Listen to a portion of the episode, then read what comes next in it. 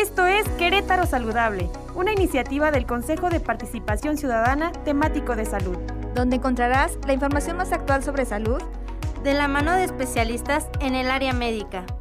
Hola amigos, hoy estamos nuevamente en cabina. Me da mucho gusto que nos acompañen en esta nueva emisión de Querétaro Saludable. Hoy platicaremos sobre un aspecto muy importante para llevar una vida más saludable, y esto es la dieta vista desde la influencia que tiene nuestro organismo. Para ello me complace presentarles a nuestra invitada del día de hoy, doctora en Biología Nutricional, Miriam Araceli Anaya Loyola, profesora de la Facultad de Ciencias Naturales de la Universidad Autónoma de Querétaro y coordinadora de la especialidad de nutrición, activación física y salud. Buen día, doctora. ¿Cómo se encuentra el día de hoy? Muy bien, muchas gracias, Lupita. Buenos días. Buenos días, doctora. Es un placer estar aquí con usted, es un placer poder compartir hoy la cabina y bueno, doctora, platicaremos sobre estos aspectos importantes. ¿Podría platicarnos un poco de su trayectoria? Sí, muchas gracias, Lupita. Mira, yo soy química de profesión, egresada de la Universidad Autónoma del Estado de Hidalgo. Después, bueno, yo siempre estuve interesada en los alimentos y qué podían aportarnos a nuestra salud. Entonces hice la maestría en Ciencia y Tecnología de los Alimentos aquí en Querétaro, en la Universidad Autónoma de Querétaro, y posteriormente, pues me fui a Estados Unidos a hacer mi doctorado en la Universidad de California en Davis. Y ahí afortunadamente tuve la oportunidad de hacer el doctorado en biología nutricional y complementó como mi formación esas dudas que yo tenía, ¿no? He trabajado desde hace 26 años en la docencia en diferentes instituciones. Me he quedado en la UAC por las oportunidades que nos ha dado para la investigación también. Entonces, prácticamente mis líneas de investigación son el desarrollo, la tecnología de los alimentos y las deficiencias nutricias, la evaluación nutricia. Y bueno, esto me ha permitido pues evaluar algunos productos que desarrollamos, el efecto que tienen en la salud, o bien evaluar otros que ya están en el mercado y ver cómo afectan a nuestra salud, ¿no? Entonces, desde ese punto de vista, pues yo hoy no les voy a platicar de cómo hacer una dieta en porcentajes o qué comer, pero sí algunos detalles que debemos de tener cuidado para que no afecten nuestra salud. Ok, muchas gracias. Cuando pensamos en tener una dieta, muchas veces surge por la necesidad de llevar una vida más saludable, perder peso e incluso por moda.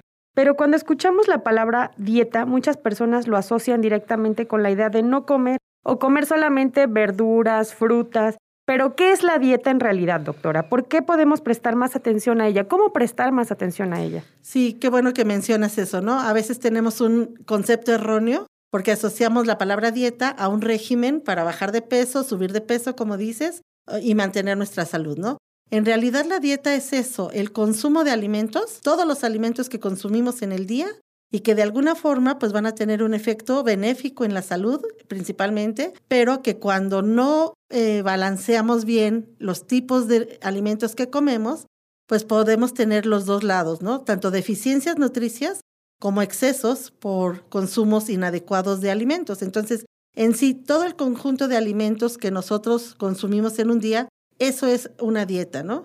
Y bueno, pues podemos ir a las eh, raíces griegas, ¿no? Este, que viene de daite, ¿no? Que significa precisamente esto de eh, el consumo de alimentos debido a un hábito o que puede ser también cultural. Entonces, una dieta en sí, pues indica los alimentos que comemos. Y como yo te decía, pues hay varios factores que la pueden afectar. Entre ellos, pues están, por ejemplo, los culturales, ¿no? Los religiosos. La habilidad o la disponibilidad de alimentos alrededor, ¿no? Eh, nosotros aquí, por ejemplo, comemos nopales una cactácea que tiene mucha fibra, tanto soluble como insoluble, y que otras culturas que vinieran aquí a México, pues si las dejáramos en un lugar que hubiera cactus y sin nada más que comer, pues quizás no lo tomarían, ¿no? O el hecho de eh, volvernos vegetarianos a veces, o volactos, o sea, varios regímenes que actualmente se conocen y que algunos están más que por moda que por eh, bases científicas realmente, ¿no? Entonces, Creo que es importante esto, destacar. La dieta es todos los alimentos que comemos. Y bueno, se han recomendado cosas para seguir una buena dieta, ¿no? Y les llamamos recomendaciones dietarias, ¿sí? Entonces, ¿qué debemos de comer? Pues de todos los grupos de alimentos, ¿no? Debemos de comer frutas, verduras, cereales, proteína animal, proteína vegetal, grasa en poca cantidad, obviamente, Y bueno, es muy importante esto, ¿no? Este, el poder balancear esos alimentos en todas las comidas que hacemos. Entonces, eso creo que es lo importante. Y finalmente, si aprendemos a comer este, de todos los grupos de alimentos, eh, podemos hacer que nuestra dieta sea balanceada realmente y no lleguemos a sufrir ninguno de estos dos extremos que yo te decía, ¿no? Las deficiencias o los excesos alimentarios. Y bueno, aquí en México tenemos una gran variedad, como usted lo comenta. Muy bien, nuestro organismo es una máquina de un diseño pues excepcional.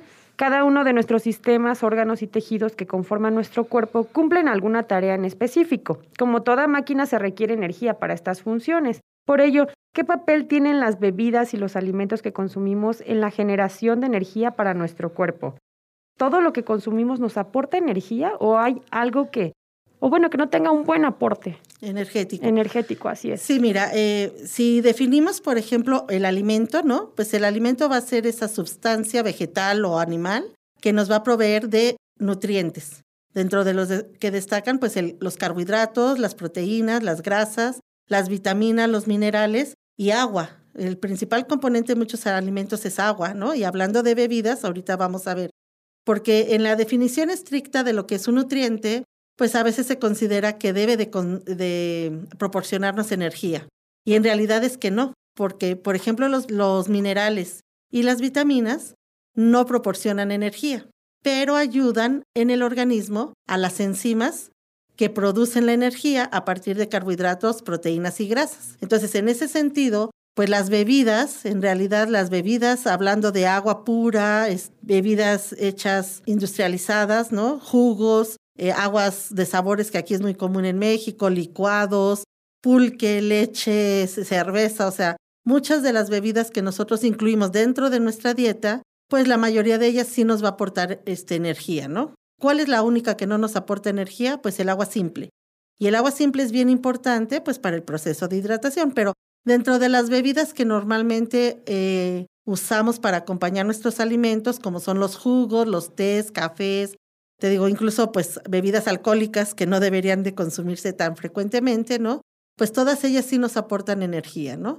Va a depender obviamente de qué estén hechas. E incluso en nuestra misma casa podemos hacer una preparación de un agua de frutas y la misma fruta pues ya tiene un contenido de azúcares que cuando entra a nuestro organismo esos azúcares pues potencialmente se pueden convertir en energía, ¿no? Y apoyar a la demanda energética de nuestro organismo. Aquí pues cabe destacar que consumir bebidas que nos aporten energía pero con moderación, ¿no? Porque si nosotros consumimos eh, bebidas que tienen un alto contenido energético, pues nos pueden llevar a uno de los excesos que yo te comentaba de una mala dieta, de un mal balance en la dieta y podemos caer en el sobrepeso, en la obesidad. Entonces, bueno, una un agua de frutas, por ejemplo, un jugo de frutas, pues prácticamente nos aportan azúcares, ¿no? Fructosa, glucosa, la, misma azúcar de mesa. Entonces, siempre que una bebida lleve algún extracto, dijéramos, un concentrado de fruta, potencialmente tiene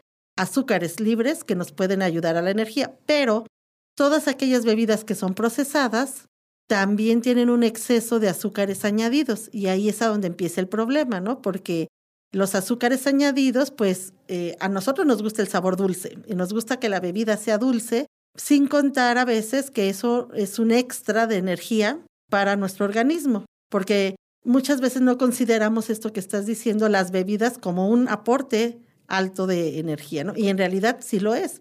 Pero yo también te puedo decir que de hace 20 años a la fecha, pues han cambiado mucho también estos productos industrializados, jugos, refrescos, ¿no? Bebidas endulzadas su contenido de energía. O sea, hace 30, 25 años más o menos, un refresco de cola, ¿no? Eh, de 325 mililitros más o menos, la botella de vidrio que se conocía en ese entonces, ahora lo comparamos con una lata, eh, esa porción tenía aproximadamente 300 calorías y actualmente esa misma porción tiene 100 calorías. Entonces, la industria de los eh, las bebidas endulzadas, también ha hecho modificaciones tratando de prevenir la obesidad porque pues el líquido lo tomamos nosotros más que nada para hidratarnos y a veces te digo, no consideramos el azúcar extra que nos está aportando, ¿no? Entonces, es muy importante pues eh, decir esto, eh, las bebidas nos dan energía, sí, sí nos dan, siempre y cuando estén hechas a bases de frutas, ajá. Una bebida alcohólica, que no habíamos hablado ahorita de eso, pero por ejemplo una cerveza, un vino, un ron, alguna otra tipo de bebidas, pues no nos, nos van a aportar energía, pero no de la misma forma que un jugo, que un licuado, que un café a lo mejor de franquicia, ¿no? Porque en estos casos vamos a usar azúcares en estas bebidas, pero en las bebidas alcohólicas, quien nos va a aportar energía es el alcohol que contienen. Y no hay tanta diferencia entre eh, la cantidad de energía que nos aporta el alcohol con la grasa. La grasa, por cada gramo de grasa, nos aporta 9 kilocalorías. Y el alcohol, por cada gramo de alcohol, nos aporta 7 kilocalorías. Pero el alcohol eh, nos aporta esa energía en forma de alcohol y finalmente no tiene el mismo beneficio que si fuera, por ejemplo, a partir de un azúcar. ¿sí? Entonces, hay que distinguir entre las bebidas ¿no? normales que usamos para nuestras comidas diarias, como son los tés, cafés, agua simple, eh, aguas de frutas, eh, jugos embotellados, refrescos incluso, y estas bebidas también alcohólicas, ¿no? Que se usan a veces en el ámbito social, en el fin de semana, algo extra, que esperemos no sea común en nuestras dietas, pero también nos aportan energía, ¿no? Entonces, ¿cuál es la única bebida que no nos aportaría energía? Solamente el agua simple. Y bueno, tenemos una recomendación también para hidratarnos bien, mantenernos sanos, que es de consumir al menos 8 vasos de agua al día o 2 litros de agua, ¿no? Pero esta recomendación a veces también no se toma bien. Este, hay mucha mercadotecnia al lado. Dos litros de agua de cualquier marca y estará sano, ¿no? Eh, la realidad es que tenemos que tomar la cantidad de agua necesaria para hidratarnos, mantener nuestro organismo en buena condición y a veces no es necesario tomar los dos litros de agua como tal, porque ya los alimentos nos aportan este, agua, ¿no?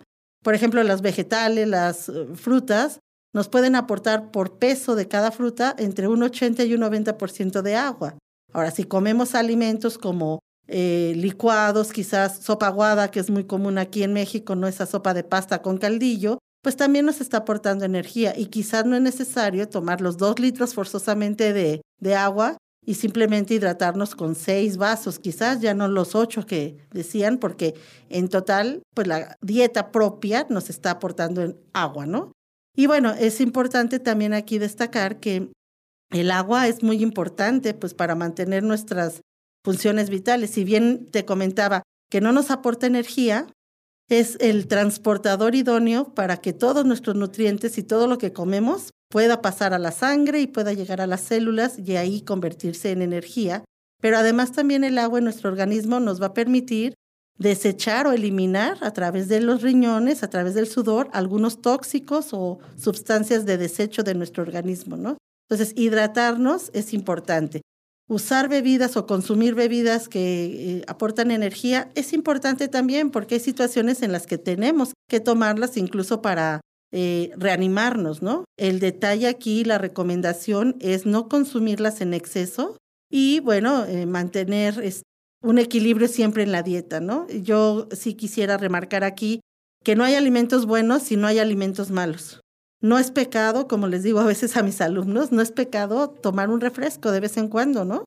Pero si lo hacemos todos los días y a todas horas, ahí es a donde podemos romper el equilibrio, ¿no?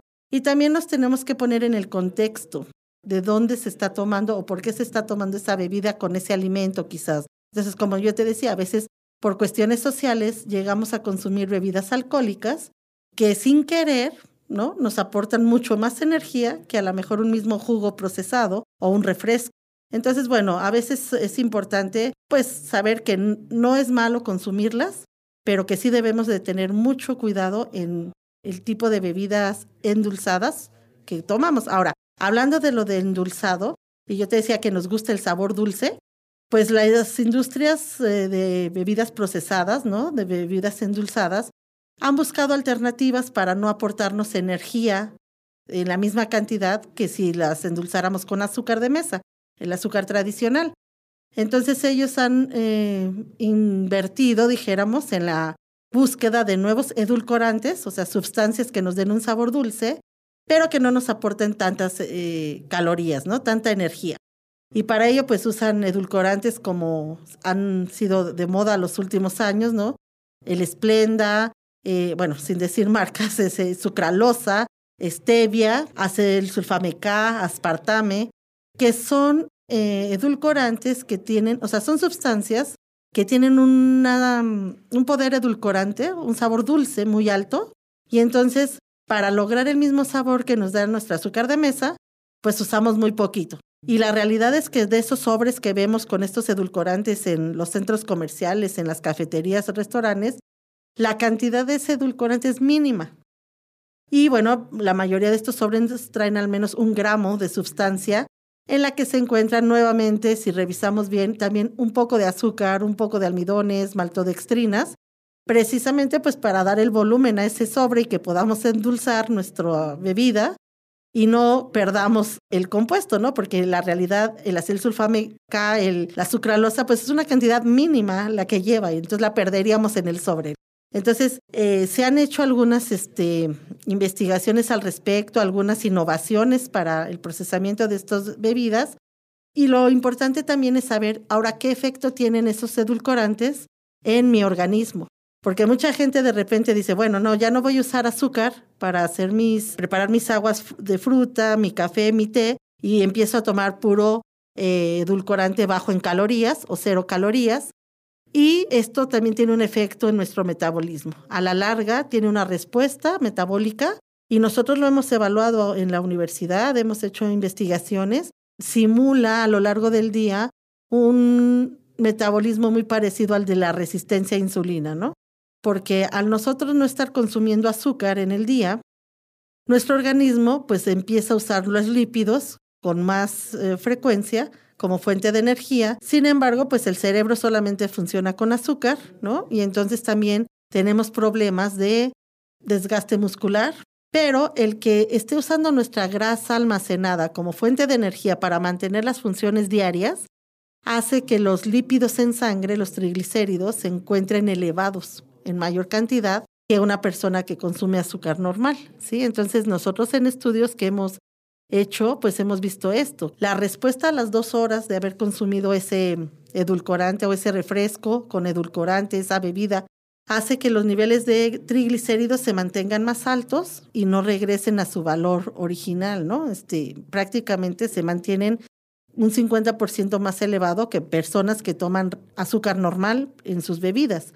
También hemos visto que la respuesta, la respuesta a insulina es más drástica, Responden como más rápido las personas cuando consumen un edulcorante de este tipo, ¿no? Porque eh, la respuesta en nuestro sistema cuando consumimos algo que es dulce empieza en la lengua. La lengua sensa el sabor dulce, manda una señal al hipotálamo, el hipotálamo le dice al páncreas que secrete insulina y pues no llega nunca en los carbohidratos, ¿no? O sea, que era lo que tradicionalmente nos provoca ese sabor dulce.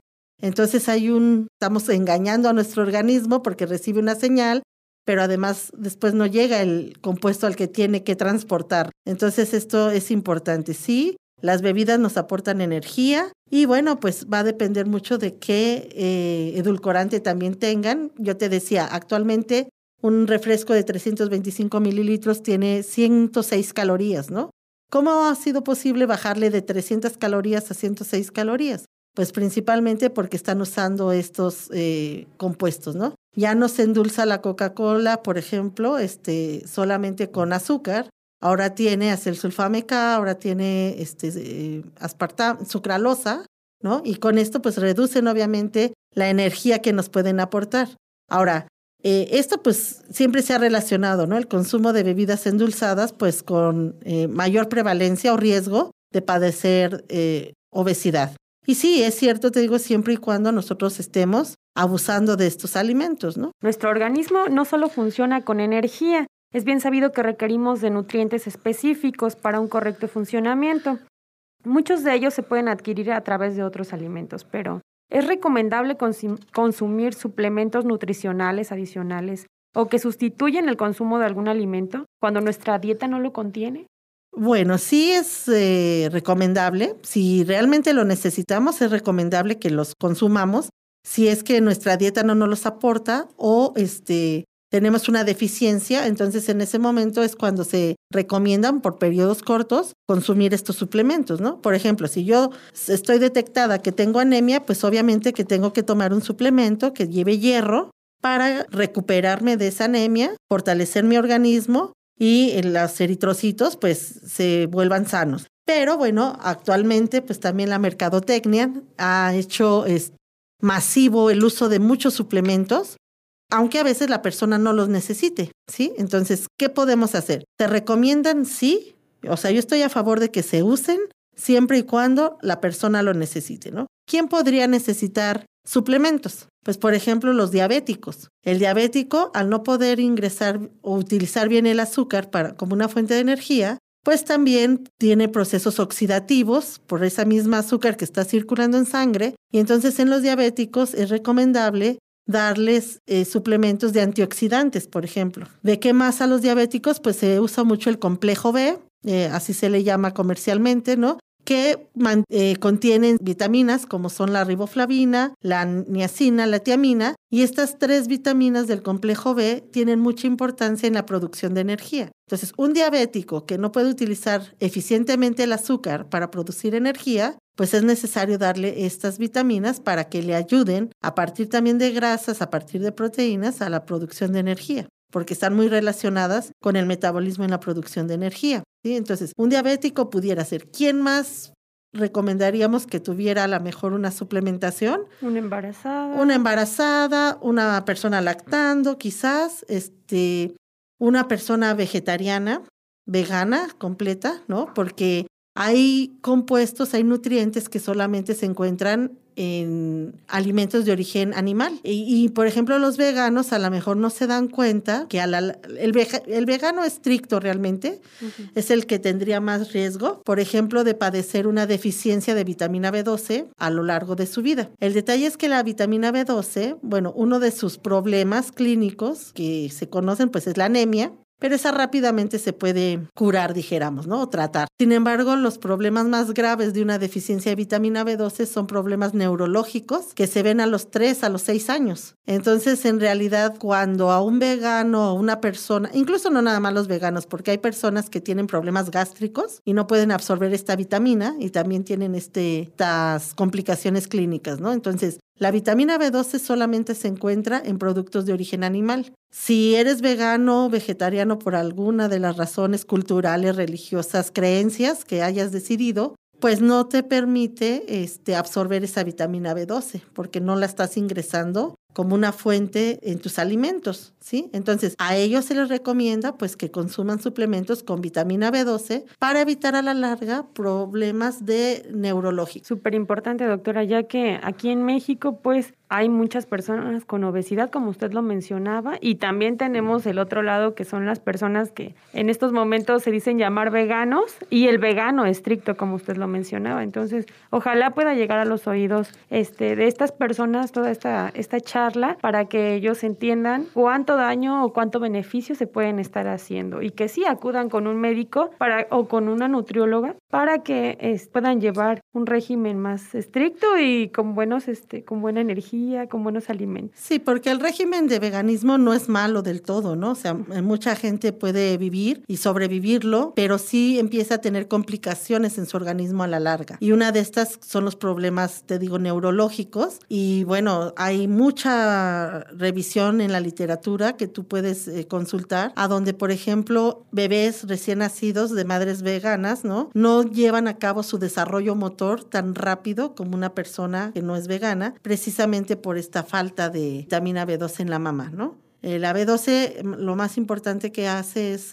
eh, la mielina, el recubrimiento de nuestro sistema nervioso central y por eso es muy eh, importante y de vital importancia ¿no? que, que la incluyamos en nuestros alimentos. Y definitivamente necesitamos muy poquita cantidad, entonces hay dosis muy buenas para, hay diferentes tipos de suplementos, ¿no? Ya pueden ser inyecciones, puede ser una tableta en la cual este, pueden eh, consumirla. Ahora, quisiera también retomar esto de los suplementos porque actualmente se usan muchos suplementos de proteínas, ¿no? En el área de deporte de ejercicio, se usan muchos suplementos de proteína y bueno, desafortunadamente la suplementación no está regulada, ¿no? Entonces no, no hay alguien, un profesionista que la prescriba realmente y que en base a la edad, el peso de la persona te dé la dosis que debes de tomar, ¿no? Entonces la proteína, pues actualmente tú puedes ver en los supermercados pasillos completos de suplementos de proteína, de suero de leche, en los cuales pues básicamente los están usando jóvenes, jóvenes que hacen ejercicio y con la idea de tener más masa muscular, ¿no? Puede funcionar, aunque en realidad se sabe que no aumenta tanto la masa muscular, pero es importante que una persona, realmente un profesionista del área, les prescriba cuando lo necesitan, ¿no? Porque si no, de otra forma, lo único que están haciendo es tirar su dinero, ¿sí? Porque no están teniendo el efecto este,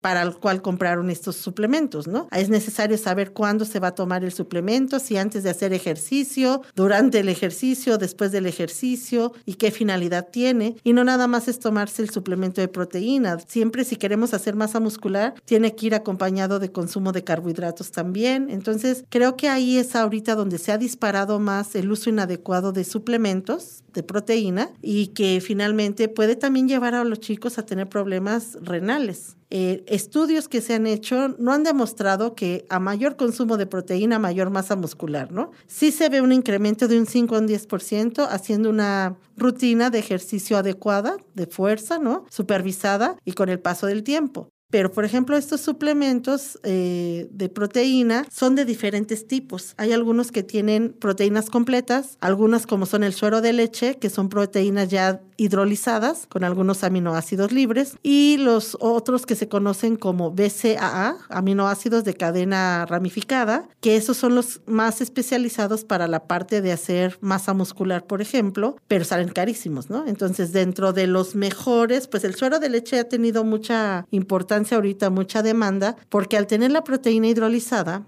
también es más fácil que la persona que lo consume la absorba y esos aminoácidos puedan irse a las funciones que debe de cumplir esa proteína, ¿no? Eh, no necesariamente el que consumamos proteínas se va a ir a hacer músculo. Las proteínas tienen muchas funciones y bueno, se van a ir a esos aminoácidos porque cuando comemos proteína se tiene que romper, es una cadena larga de muchos aminoácidos unidos y entonces se tienen que romper esos enlaces en la digestión para poderse absorber y llegar a las células y, y formar lo que se necesita. Entonces no va a formar primero músculo esa proteína sino algunas proteínas transportadoras, enzimas, hormonas incluso, que necesite el organismo antes que eh, músculo, ¿no? Y entonces nada más nos puede servir para reponer, si en el caso de haber hecho un ejercicio extremo, extenuante, se desgastó nuestra masa muscular, pues entonces también nos sirven para reponer esa masa y con eso pues favorecer la síntesis muscular y, y a lo mejor aumentar un poco, ¿no? Entonces creo que esa es la, la parte más importante ahorita de los suplementos, pero por ejemplo estos suplementos de proteína, de incluso los venden como licuados también, eh, son importantes para niños o para ancianos para gente adulto mayor eh, es muy buen alimento, ya que muchos de los adultos mayores ya no tienen bien la dentadura, ¿no? Entonces es una forma de obtener la proteína y mantener eh, su organismo pues sano. Como ya hablábamos de, del mercado, de la promoción que se le hace a las bebidas hidratantes y en otra categoría también tenemos a la promoción que se le hace a las bebidas energizantes que también se usan eh, de una forma no equilibrada. Su función, como su nombre lo dice, es hidratar pero en otro caso nos puede dar energía. Entonces, ¿el consumir este tipo de bebidas realmente es necesario y recomendable? Nuevamente sí, pero en ciertas poblaciones, no en el público en general, ¿no? ¿Cuándo se recomienda tomar este tipo de bebidas energetizantes o hidratantes? Bueno, básicamente pues fueron creadas para deportistas. Fueron creadas para deportistas, para deportistas que eh, tenían un entrenamiento exhaustivo. Un alto rendimiento. Alto rendimiento. Jugadores de fútbol americano, eh, se basó en eso, ¿no? En jugadores de fútbol americano que se deshidratan, que tienen mucha deshidratación durante un partido y de ahí se fue eh, generando estas bebidas energetizantes.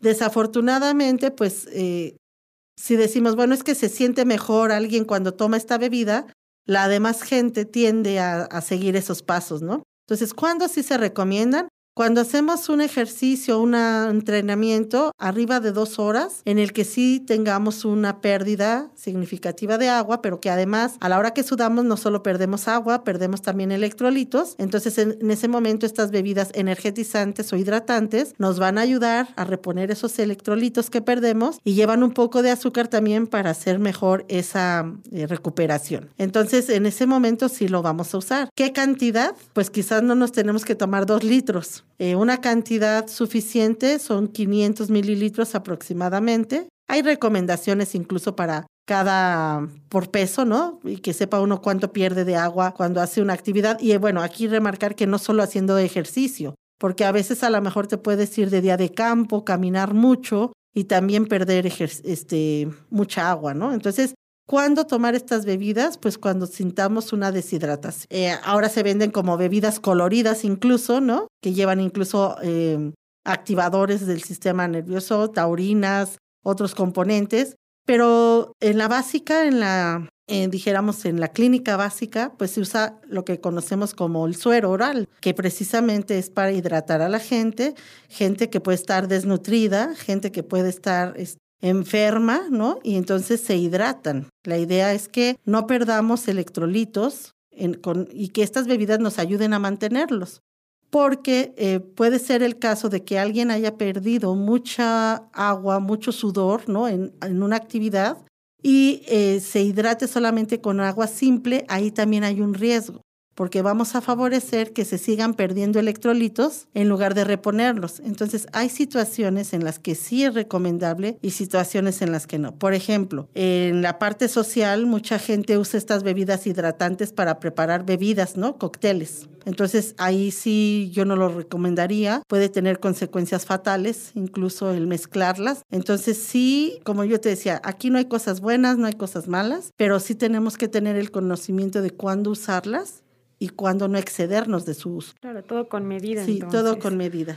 La realidad es que cada uno de nosotros se encuentra inmerso en algún tipo de rutina diaria, ya sea por el trabajo, por el, estudio, actividades que, que llevamos al día por mencionar algunas. Y esto definitivamente incluye en el tiempo que estamos activos durante el día y podemos consumir algunos alimentos y otros no, dejando de lado pues una, un plato con todo, ¿no? O sea, bien específico, como el plato del bien comer. ¿La hora en que consumimos alimentos influye en nuestro organismo? Sí, mira, por ahí ahora también en las redes sociales, ¿no? Hay mucha información y han criticado mucho algún comentario que se hizo ahí que las manzanas en la noche te engordan. Pues en realidad no está tan alejada la, el comentario, aunque no son las manzanas, ¿no? En realidad es la cantidad de comida que comemos en la noche, por ejemplo. Hay estudios que eh, muestran, por ejemplo, una enzima importante para eh, romper la grasa y que pueda en un momento usarse como fuente de energía, pues es la lipasa. Y la lipasa, su fase más activa es entre las 10 y las 12 de la noche. Entonces, si nosotros comemos un alimento en la cena que es rico en azúcares, en carbohidratos, por ejemplo, no va a permitir que nuestro cuerpo use mejor la grasa como fuente de energía. Entonces, aquí sí quisiera yo aclarar una cosa. Cuando estamos en reposo, cuando estamos sentados, cuando estamos acostados, nuestro cuerpo utiliza preferentemente a la grasa como fuente de energía. ¿Por qué?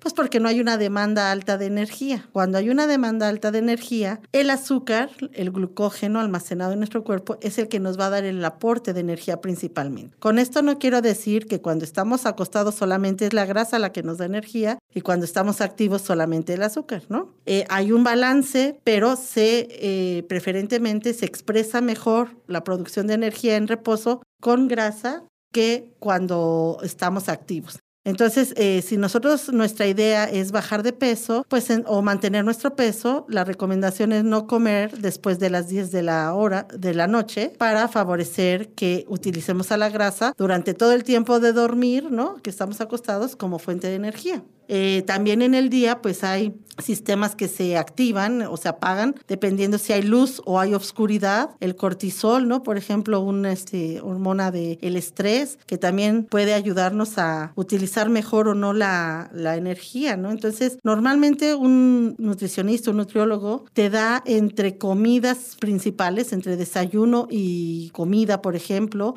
una porción pequeña, generalmente de verduras o de frutas, que es cuando empiezan a bajar como nuestros niveles de glucosa otra vez, pues para que se mantengan, ¿no? Entonces sí es importante saber qué alimentos comer. Obviamente la comida de la noche que no sea tan pesada y que si vamos a dormirnos básicamente después de cenar, pues no lleve tantos carbohidratos, porque entonces esos carbohidratos no los vamos a utilizar y se pueden almacenar como grasa. Ahí me queda una duda. Muchos de nosotros llevamos una vida tan rápida que a veces no nos da tiempo como de tener un orden en nuestras comidas. Hacer cambios repentinos del tipo de comida o un horario en los que comemos puede afectarnos. Sí, definitivamente que sí el no tener este, horarios establecidos para comer y porciones que vamos a comer, claro que nos va a afectar, porque pues podemos llegar, si hacemos ayunos muy prolongados desde la mañana hasta las 6 de la tarde que volvamos a comer, podemos incurrir en cosas como el atracón, ¿no? O sea, comer de más porque ya estamos muy hambrientos. Pero además hay algo que se llama el ciclo, eh, cronotipos ahora está de moda, ¿sí? Un término que es los cronotipos. Y las personas se ha visto que entre más nocturnas son, tienen más riesgo, por ejemplo, de presentar triglicéridos elevados. Acabamos de hacer un estudio en colaboración con la Universidad de Murcia en España y encontramos tanto en la población española como en la población mexicana que la gente que tiene que hacer turnos, por ejemplo, nocturnos, tiene más riesgo a tener triglicéridos elevados que la gente que trabaja de día. Y esto es precisamente por toda esta regulación que tiene nuestro organismo de acuerdo a los tiempos de luz y de oscuridad. Hay hormonas que se expresan en la luz, hay hormonas que se apagan cuando hay oscuridad. Entonces, todo esto hay un trastorno. Y si nosotros no mantenemos nuestros tiempos de comidas, se va recorriendo eso que le llamamos nuestro reloj biológico y va mm, proporcionando o produciendo alteraciones en nuestro organismo y a la larga nos implica pues a lo mejor subir de peso, ¿no? Porque pues no dormimos el mismo tiempo, no hay regulación metabólica adecuada y eso repercute. Estudios, te digo, tenemos ahorita que triglicéridos al menos están elevados, ¿no? Simplemente por cambiar el tiempo de la comida. Muy bien. ¿A quién me puedo yo acercar para que me diga cómo debo de llevar una dieta saludable y cómo me preparo antes de ello? Bueno, el especialista indicado es obviamente un nutriólogo, un nutriólogo, eh, no un coach de nutrición, sino un nutriólogo es que haya estudiado, ¿verdad? Con su título. Y bueno, el médico también puede apoyar, pero en realidad quien le va a hacer los planes alimenticios, dijéramos, a una persona, pues es el nutriólogo. Ahora, ¿qué debemos de hacer antes de ir al nutriólogo? Pues evaluarnos, como dijiste, es importante que nos hagamos un chequeo, que nos evaluemos y que veamos qué es lo que tenemos mal, ¿no? Y entonces ir con el nutriólogo para ver qué. Por tradición, normalmente en la consulta clínica nada más se toma el peso y la estatura y a veces no podemos descifrar qué tanto de ese peso es grasa, qué tanto de ese peso es masa muscular, masa ósea. Entonces, actualmente ya están introduciendo dentro de la consulta esto de hacer la composición corporal también de la persona, porque sí me gustaría destacar a que una dieta que queramos hacer para mantener nuestro peso o para bajar nuestro peso debe de centrarse no solo en bajar el peso, sino en bajar la grasa corporal, que es la que en un momento dado nos pone en riesgo de enfermedades como la diabetes, enfermedades cardiovasculares, hipertensión, ¿no? Entonces, la visión del nutriólogo, que es la más importante de diseñarte planes de alimentación, de qué deberías tú de consumir para evitar un riesgo en tu salud, creo que debe de ser multidisciplinaria, ¿no? O sea, no nada más también quedarse con lo que ellos aprendieron, sino revisar si tiene un problema ya de alteración metabólica a través de análisis clínicos, si tiene algún problema quizás de sedentarismo y entonces sugerirle qué otra cosa hacer, pero es importante que el nutriólogo eh, haga una valoración, una evaluación integral. Muy bien, Me encantó esta charla tan enriquecedora que tuvimos el día de hoy. Me encantaría tener más tiempo para seguir platicando y que nos siga explicando todo sobre la dieta. ¿Algo más que, que quiera agregar, doctor? ¿Algo que usted crea que es importante que los jóvenes escuchen? Bueno, yo creo que esto, ¿no? El cambiar el concepto de cuando digamos la palabra dieta no significa bajar de peso simplemente, ¿no? Dieta es eh, consumir alimentos en una forma variada completa, adecuada para nuestra salud, para mantener nuestra salud y que nos informemos un poquito más, o sea, al público en general, a los jóvenes, nos informemos un poquito más, porque a veces la mercadotecnia, la información que vemos a través de las redes, la televisión, el radio, pues nos pueden confundir, ¿no? Entonces es importante siempre que revisemos un poquito más la información y ver si para mi persona es adecuada seguir ese régimen, consumir ese producto, porque a lo mejor no lo es. Eh, hay casos de que las mamás le suprimen la leche entera a los niños y les dan leche de, este, descremada, ¿no? Cuando en realidad el niño necesita esa leche, esa, esa grasa porque vienen vitaminas que le van a ayudar a, crecer, ¿no? Entonces, lo que a uno le funciona no quiere decir que a todos nos va a funcionar. Entonces, es importante eso. Siempre que queramos seguir el, un régimen, un cambio en nuestros hábitos alimenticios, nos informemos un poquito más y vayamos al profesionista adecuado, ¿no? En este caso, pues los nutriólogos, el médico, que también puede apoyar, pero el nutriólogo le va a dar un seguimiento más personalizado de cómo este, llevar a cabo o o mezclar o cómo combinar o hasta cocinar incluso sus alimentos. Bueno amigos, así, así concluimos el episodio del día de hoy. No olviden compartir este podcast con todos sus amigos a través de las plataformas de CEPASIC. Les recordamos YouTube, Facebook, Instagram. Les recordamos también estar al pendiente de la videocápsula que saldrá este próximo jueves. Soy su amiga Lupita Coca y esto es Querétaro Saludable. Hasta la próxima. Escuchaste Querétaro Saludable te invitamos a estar al pendiente de las plataformas oficiales del Centro Estatal de Participación Ciudadana de Querétaro. Para conocer nuestras actividades y los próximos episodios de este programa.